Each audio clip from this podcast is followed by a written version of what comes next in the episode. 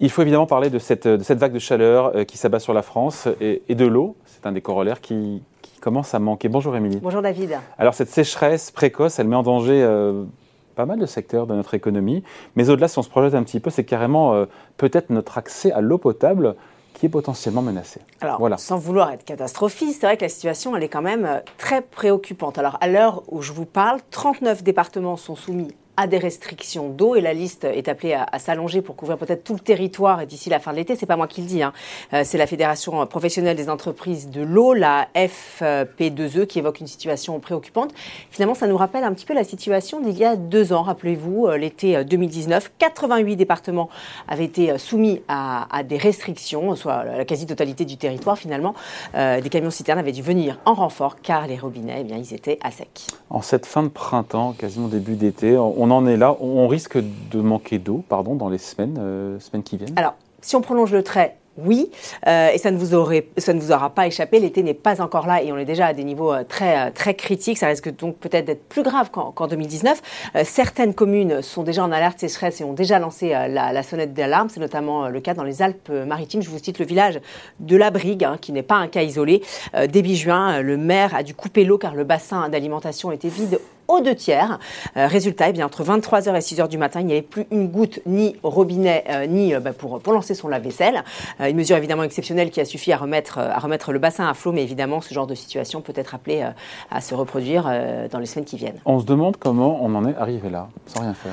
Alors cette année, David, il y a eu très peu de pluie. Euh, le taux de précipitation est de 20% inférieur à la normale. Du coup, bah, les réserves souterraines, vous savez, les fameuses nappes phréatiques, euh, elles sont historiquement basses. Hein. C'est ce que pointe le Bureau de recherche géologique et minière dans son dernier bulletin. Euh, en fait, avec ces nappes, elles auraient dû faire le plein comme elles le font à chaque fois en automne et en hiver. Mais effectivement, avec le manque de précipitation, elles ont reçu 70% d'eau en moins que ce qu'elles auraient dû recevoir. Résultat, non seulement bah, ces niveaux très bas des nappes phréatiques arrivent à un moment très précoce, on l'a dit dans l'année, ce qui est quand même très rare, mais surtout, c'est une situation qui est quasi généralisée. Et ça, ce n'était jamais arrivé. Finalement, les seules régions qui sont épargnées, ce sont les Hauts-de-France, la Normandie ou encore, pour l'instant, le sud du Languedoc-Roussillon. Et on se dit que c'est pas prêt de s'arranger avec ces, fortes chaleurs, des besoins en eau bah, qui augmentent évidemment année après année. Cette sécheresse, elle a aussi des conséquences évidemment très concrètes sur notre économie. Voilà, le premier secteur touché évidemment, c'est l'agriculture, qui est un grand pourvoyeur d'eau pour euh, irriguer euh, les cultures.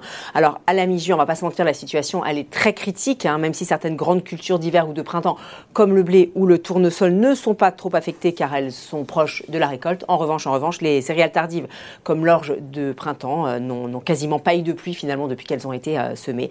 Et certaines productions sont directement menacées. C'est le cas des, semences en charge maritime Et puis du coup, bah, les pouvoirs publics, ils prennent des, mesures assez drastiques. Hein. On va citer par exemple l'exemple de la préfecture du Rhône qui demande à ses agriculteurs de diviser par deux l'irrigation.